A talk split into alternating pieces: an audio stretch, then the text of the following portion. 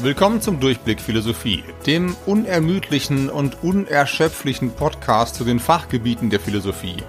Ich heiße Florian Krämer und breite hier seit inzwischen zwei Jahren den Abi-Stoff in Nordrhein-Westfalen für dich aus. In den letzten Episoden haben wir uns ganz tief in die Ethik von Immanuel Kant eingegraben, der uns erklärt hat, wie man moralisch richtige Entscheidungen trifft. Nämlich mit dem kategorischen Imperativ, der besagt, handle so, dass du wollen kannst, dass die Maxime deines Handelns ein allgemeines Gesetz werde. In normales Deutsch übersetzt heißt das in etwa, handle so, dass jeder jeden anderen immer genauso behandeln kann.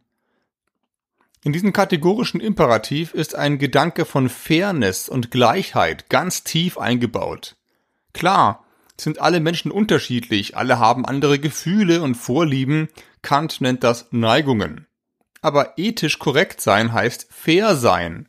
Und das heißt von diesen ganzen Unterschieden erstmal absehen. Wenn wir die Neigungen aus unseren Entscheidungen abziehen, bleibt nur noch die Vernunft übrig. Sozusagen die reine Logik. Diese haben alle Menschen gemeinsam und darauf baut der kategorische Imperativ auf. Eins von Kants Beispielen war das Verbot zu lügen. Denn was wäre, wenn alle lügen dürften? Wenn wir uns die Brille des kategorischen Imperativs aufziehen, dann widerspricht sich das Lügen selbst. Damit ich jemanden anlügen kann, muss der mir erstmal glauben. Das geht aber nur, wenn Lügen eigentlich verboten ist. Wenn ich lügen will, will ich also, dass Lügen verboten ist. Andererseits will ich, dass es erlaubt ist, denn ich will ja selber lügen. Lügen kann aber nicht gleichzeitig erlaubt und verboten sein. Das ist logisch nicht möglich, also ist Lügen unmoralisch. So viel zum Beispiel aus der letzten Episode 44. Die genaue Herleitung des kategorischen Imperativs hörst du in den Episoden 40 bis 44. Eine Übersicht findest du in meinem PDF zur Episode 40 auf meiner Webseite. In der heutigen Episode will ich Kants Idee kritisch beleuchten. Was sind die Chancen seiner Ethik und was sind die Probleme? Das hängt natürlich immer ein Stück weit davon ab, was genau wir von einer Ethik erwarten. Die allermeisten Menschen würden von einer Ethik erwarten, dass sie auf klare Fragen auch klare Antworten liefert und nicht irgendwelche ungefährs vielleichts und kommt drauf ans. Und genau das macht der kategorische Imperativ. Klare Antworten auf klare Fragen. Lügen verboten. Stehlen verboten. Helfen erwünscht. Und so weiter. Von einer Ethik erwarten wir zweitens, dass sie Begründungen liefert, und zwar möglichst weitreichende, tiefgehende Begründungen, die viele Menschen nachvollziehen können. Du darfst das nicht, weil mein heiliges Buch es dir verbietet, ist zwar auch eine Begründung von Moral, aber erstens keine besonders tiefgründige und zweitens funktioniert die maximal für Leute mit dem gleichen heiligen Buch. Mehr dazu in Episode 31. Die Ethiken von Aristoteles und Bentham, die wir in Episoden 34 und 36 kennengelernt haben, gehen da deutlich weiter. Sie begründen Moral in der sozialen Natur des Menschen, Aristoteles, oder im natürlichen Wunsch, Freude zu vermehren und Schmerzen zu vermeiden, Bentham. Das sind Grundlagen, die sehr viele, wahrscheinlich alle Menschen verstehen können, egal ob sie an irgendein heiliges Buch glauben.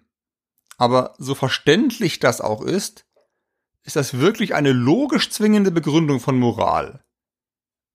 Die Beobachtung der Natur sagt uns nichts darüber, was gut ist. Siehe Episode 30 zum naturalistischen Fehlschluss und siehe Episode 2 bis 5 zur Frage, ob es überhaupt eine menschliche Natur gibt. Gerade in Episode 39 haben wir gesehen, dass der Versuch, eine allerletzte Begründung für den Utilitarismus, also für Bentham zu finden, sehr schnell in den naturalistischen Fehlschluss hineinläuft. Gibt es überhaupt eine allerletzte Begründung für Moral? Genau diese allerletzte Meile will Kant tatsächlich gehen. Er versucht eine Art Begründung von Moral aus einem letztgültigen Prinzip. Und dieses Prinzip ist die reine Logik, manifestiert im kategorischen Imperativ. Lügen kann nicht gleichzeitig erlaubt und verboten sein. Warum? Na, eine Sache und ihr Gegenteil können nicht gleichzeitig wahr sein. Das ist die letzte reine, kristallklare, endgültige, ewige Wahrheit, auf die es hinausläuft. Und diese eigentlich ziemlich simple Wahrheit muss doch jedem Menschen klar sein, wenn er oder sie vernünftig denken kann, sagt Kant. Der Satz x und das Gegenteil von x können nicht gleichzeitig stimmen. Das ist der Anker, an dem Kant alles aufhängt. Dieser Satz gilt nämlich unabhängig davon, was x ist, also losgelöst von seinem Inhalt, absolut. Und genau das hatte Kant ja vor, sie Episode 40. Wir müssen überhaupt keine Erfahrungen in der Wirklichkeit machen, uns nicht mit Konsequenzen und konkreten Gegenständen des Begehrungsvermögens herumschlagen. Sie Episode 43, um Moral zu betreiben. Es reicht das reine logische Nachdenken. Diese Wahrheit ist anscheinend auch immun gegen relativistische und subjektivistische Einwände. Hier gibt es kein Ich finde und ich glaube und meiner Erfahrung nach. Wenn zwei Sätze sich direkt widersprechen, können sie nicht gleichzeitig wahr sein. Das logische Denken ist also drittens allen Menschen zugänglich, egal ob sie alt sind oder jung, Mann oder Frau oder Inter, unabhängig von ihrer Religion, Ethnie oder sexueller Orientierung. Der kategorische Imperativ beansprucht eine Ethik für wirklich alle zu sein, stringent und unbestechlich. In Episode 29 haben wir relativistische und universalistische Ethiken unterschieden und das hier ist die universalistischste Ethik, die man sich nur vorstellen kann. Das Universalistische ist quasi selbst das Programm dieser Ethik. Und eine Ethik für alle, das klingt doch ziemlich verlockend in einer Zeit, in der die Welt immer weiter zusammenwächst und wir tatsächlich gemeinsame Maßstäbe brauchen. Und Kant liefert viertens eine Begründung der universellen Menschenrechte, auch wenn ich dir die erst in der nächsten Episode vorstellen kann. Ich verspreche aber hoch und heilig, dass es diese Begründung gibt und dass sie genauso stringent ist wie der Rest. Kommen wir nach diesem lauten Lobgesang zu einigen Einwänden.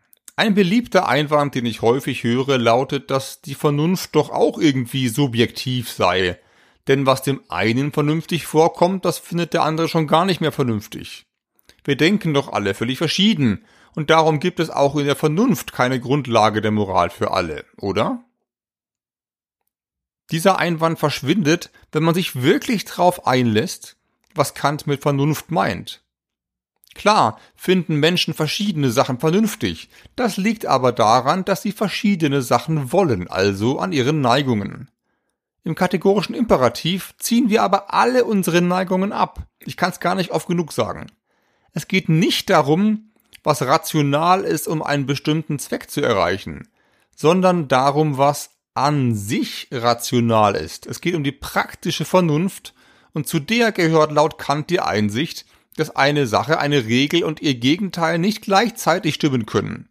Und dieser Satz ist laut Kant eben nicht völlig subjektiv. Auch darüber kann man natürlich streiten, wenn man will. Vielleicht gibt es ja Ideen der Religion, Mystik oder Esoterik, die behaupten, dass dieser Satz vom Widerspruch, den ich hier die ganze Zeit zitiere, dass der falsch ist. Ich kann das jetzt aus Zeitgründen hier nicht verfolgen. Hier nur so viel. Im normalen Leben sind sich fast alle in Wahrheit total einig über diesen Satz. Wenn du weißt, dass heute Mittwoch ist, dann kannst du nicht gleichzeitig glauben, dass Samstag ist. Das geht nicht. Der Satz vom Widerspruch ist eine der größten Sicherheiten, die wir haben. Wir dürfen natürlich auch die über Bord werfen, aber dann kommen wir auch nicht besser voran, schon gar nicht in der Ethik. Denn zur Ethik gehört nun mal die Begründung, sie Episode 29. Und Begründungen funktionieren in der Philosophie nun mal nicht ohne Logik. Darum ist es eine eher schlechte Idee, die Grundprinzipien der Logik einfach über Bord zu werfen, wenn man Ethik betreiben will. Aber Vielleicht siehst du das auch ganz anders und schreibst mal eine eigene Ethik darüber. Ich mache hier währenddessen schon mal weiter. Ein zweiter Einwand gegen Kant lautet, dass er den Menschen viel zu gefühllos denkt. Wenn ich alle Neigungen von mir abziehe, bleibt doch eher so eine Art Roboter übrig. Da fehlt doch das Allermeiste. Ist das nicht eine ziemlich verzerrte Sicht auf den Menschen? Antwort, Kant hat überhaupt nichts gegen Neigungen. Und er sagt auch nicht, dass wir nie Außenneigung entscheiden dürfen. Natürlich darfst du die Sahnetorte essen, wenn du unbedingt willst. Hau rein. Kant ist nicht dein Fitnesscoach und auch nicht dein Zahnarzt. Er ist nur zuständig für die Frage nach Moral. Es kann ja Bereiche in unserem Leben geben, die nichts mit Moral zu tun haben. Aber wenn wir schon mal nach Moral fragen, dann müssen wir das richtig machen und dann müssen wir auch mit den Antworten umgehen, die wir kriegen. Kommen wir nun zu einem sehr schwerwiegenden Problem für Kant. Einem Szenario, das als der Mörder an der Haustür bekannt geworden ist. Entwickelt hat das Szenario jemand, der noch zu Kants Lebzeiten über diese Ethik geschrieben hat. Sein Name ist Benjamin Constant und das Argument lautet folgendermaßen. Zitat. Der sittliche Grundsatz, es sei eine Pflicht, die Wahrheit zu sagen, würde, wenn man ihn unbedingt und vereinzelt nähme, jede Gesellschaft zur Unmöglichkeit machen. Den Beweis davon haben wir in den sehr unmittelbaren Folgerungen, die ein deutscher Philosoph, gemeint ist natürlich Kant, aus diesem Grundsatze gezogen hat, der so weit geht zu behaupten, dass die Lüge gegen einen Mörder, der uns fragte, ob unser von ihm verfolgter Freund sich nicht in unser Haus geflüchtet, ein Verbrechen sein würde. Zitat Ende. Es geht in diesem Szenario also ums Lügen. Du sollst nicht lügen, das klingt doch erstmal richtig, oder? Für Otto Normalverbraucher anno 2022 ist das vielleicht auch normalerweise zumutbar. Aber was wäre in folgender Situation? Du lebst in einer finsteren Diktatur oder Autokratie, die alle politischen Gegner verfolgt, einsperrt und hinrichtet. Das gibt es immer wieder auf der ganzen Welt und das hat es bekanntlich auch in Deutschland schon gegeben. Ein Kumpel von dir ist im Visier der Geheimpolizei, der Gestapo, und er versteckt sich bei dir zu Hause. Eines Tages klingelt nun ein Gestapo-Mann in langer schwarzer Lederjacke an deiner Tür und fragt dich, ob du sogenannte Staatsfeinde versteckt hältst. Die ehrliche Antwort wäre ja. Aber solltest du diese ehrliche Antwort dem Mann von der Gestapo, es ist ganz sicher ein Mann, auch sagen? Solltest du ihm das sagen? Alles in uns schreit doch jetzt nein, musst du nicht, sollst du gar nicht, darfst du gar nicht. Das ist jetzt erstmal nur eine Intuition, siehe Episode 35, aber doch eine ziemlich starke. Nur passt diese Intuition auch zum kategorischen Imperativ? Nein, passt sie nicht. Wie ich am Anfang dieser Episode wiederholt habe, sind Lügen für Kant grundsätzlich verboten. Ich kann nicht wollen, dass alle lügen dürfen, weil ich dann selber nicht mehr lügen könnte. Das wäre ein logischer Widerspruch in sich, aus die Maus. Das können wir nicht einmal denken. Mehr dazu hörst du in der letzten Episode 44. Aber könntest du sagen, es geht doch gar nicht ums Lügen. Was ich eigentlich tun will, ist doch jemandem zu helfen. Und aus dem kategorischen Imperativ folgt ja auch, dass wir Menschen helfen müssen, weil wir selber nicht wollen können, dass uns niemand hilft. Eine Welt ohne Hilfe können wir zwar denken, aber trotzdem nicht wirklich wollen. Siehe Episode 44. Es sieht also so aus, als ob hier zwei Pflichten kollidieren die Wahrheit sagen und helfen. Das sieht aber nur so aus. Denn Kant hat an dieser Kreuzung längst schon Vorfahrtsschilder aufgestellt, die genau diese Kollision verhindern. Siehe wieder die letzte Episode 44. Die Wahrheit sagen ist eine vollkommene Pflicht, weil wir das Gegenteil nicht einmal denken können. Helfen ist eine unvollkommene Pflicht, weil wir das Gegenteil zwar denken, aber nicht wirklich wollen können. Aus systematischen Gründen wiegen die vollkommenen Pflichten also schwerer als die unvollkommenen, und darum ist das Verbot zu lügen wichtiger als das Gebot zu helfen, und darum müsstest du laut kategorischem Imperativ auch dem Gestapo-Mann an deiner Haustür die Wahrheit sagen. Wenn du meiner Kant-Reihe von Episode 40 bis hierher gefolgt bist und dabei aktiv mitgedacht hast, kam dir Kants Argumentation hoffentlich messerscharf vor, kristallklar und unbestechlich. Und jetzt?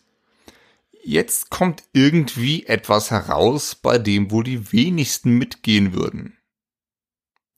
Jetzt gibt es zwei Möglichkeiten. Erstens, mit dem kategorischen Imperativ stimmt was nicht. Oder zweitens, mit unseren Intuitionen stimmt was nicht. Und Kants Ethik wäre dann genau wie die berühmten Pfefferminzpastillen aus der Werbung. Ist sie zu stark, bist du zu schwach. Kant hat sich natürlich ohne Zögern für die zweite Möglichkeit entschieden und eine Antwort auf Constant verfasst, die im Titel eigentlich schon alles sagt.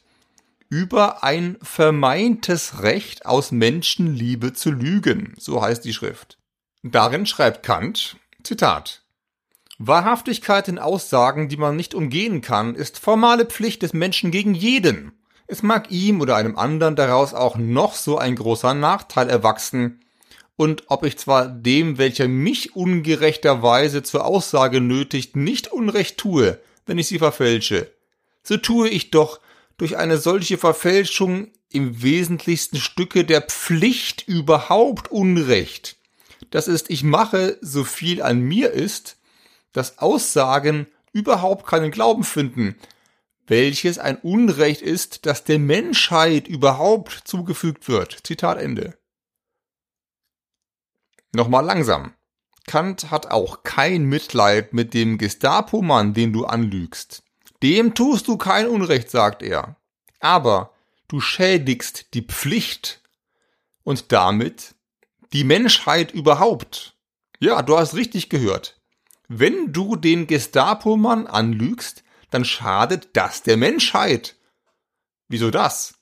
Weil es für den Fortbestand der Menschheit nötig ist, dass Menschen sich gegenseitig glauben können. Und damit sie sich gegenseitig glauben können, müssen sie sich gegenseitig auch die Wahrheit sagen. Wir können nur in einem Gesamtsystem überleben, in dem die Wahrheit zählt.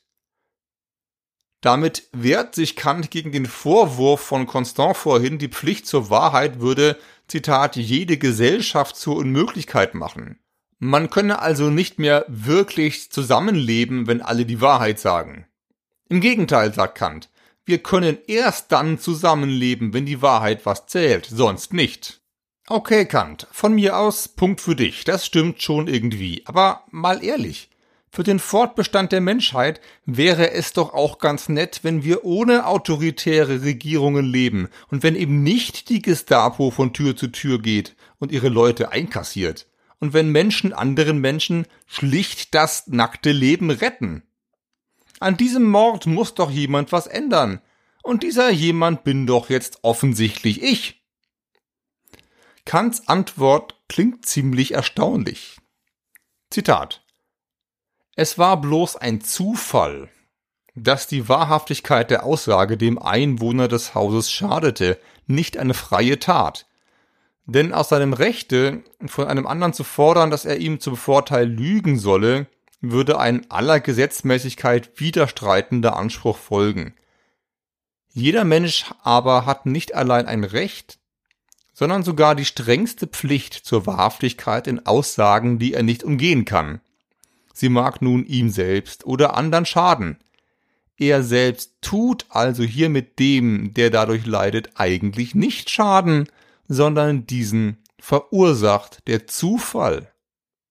Zitat Ende.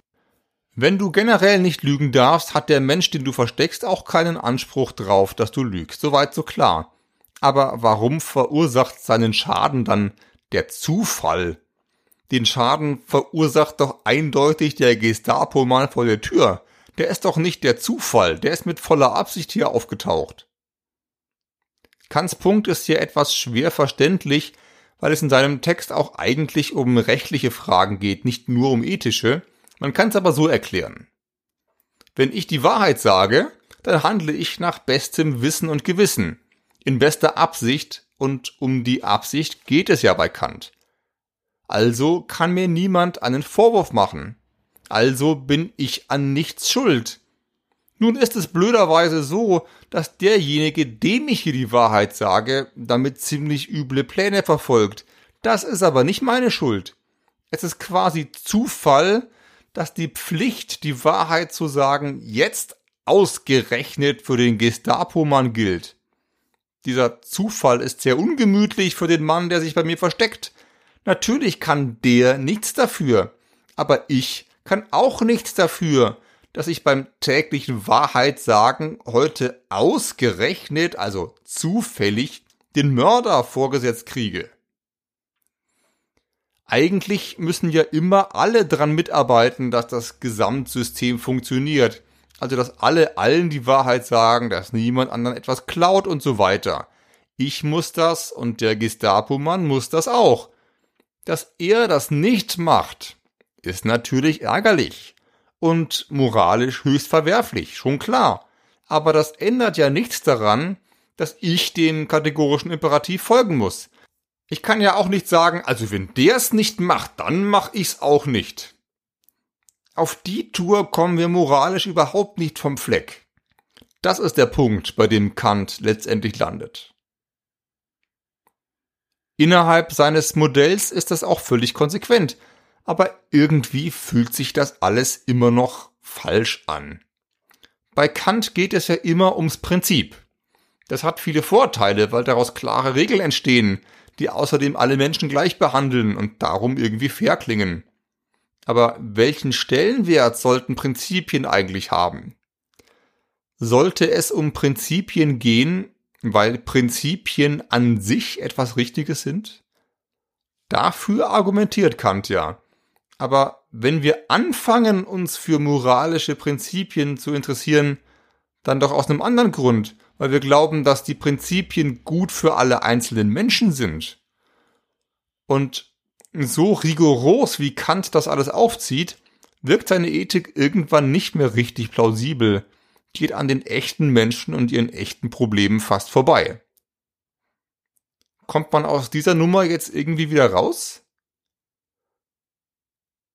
Wie wäre es mit folgender Idee? Bei der Pflichtenkollision sind ja zwei verschiedene Maximen im Spiel. Maxime 1, ich will anderen helfen. Maxime 2, ich darf lügen. Aber in Wahrheit ist doch Maxime 1 diejenige, die ich eigentlich will. Maxime 2 diejenige, die ich nicht eigentlich will. Ich nehme sie billigend in Kauf, wie man vor Gericht sagen würde. Ich muss sie also mitkaufen, um Maxime 1 zu folgen.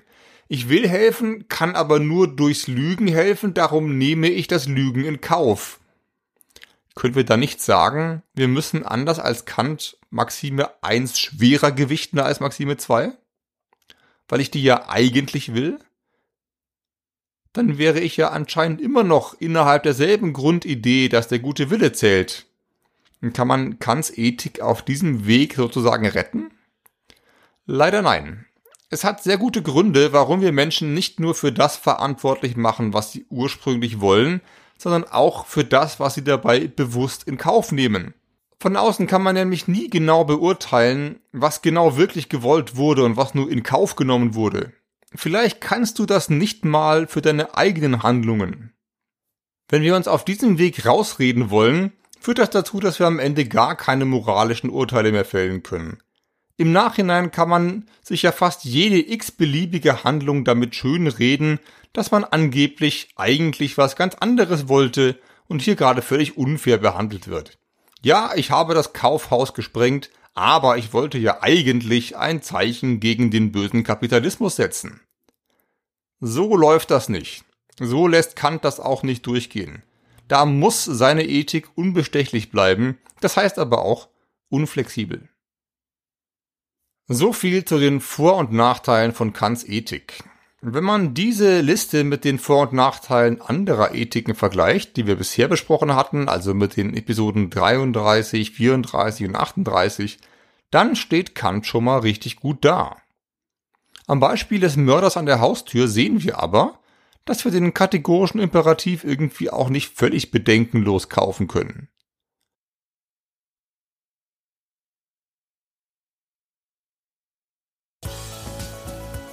Später in der angewandten Ethik wird das Problem aus der heutigen Episode vielleicht nochmal hier und da auftauchen. Die nächste Episode ist voraussichtlich die letzte Theorieeinheit zu Kant und es geht um eines der wichtigsten Themen, das du in Philosophie überhaupt lernen kannst. Um die Menschenrechte. Um die Frage, was sie ganz genau sind und wie man sie begründet. In der Zwischenzeit bist du eingeladen, auf meiner Webseite durchblick-philosophie.de nach kostenlosen PDF zu stöbern oder dich durch die Buchtipps zu klicken. Wenn dich dieser Podcast interessiert oder völlig aus der Bahn geworfen hat, kannst du mir gerne eine E-Mail schreiben. Auf Twitter findest du mich unter Florian-Krämer. Ich freue mich aber auch besonders über 5 Sterne bei iTunes und eine positive Rezension. Bis bald.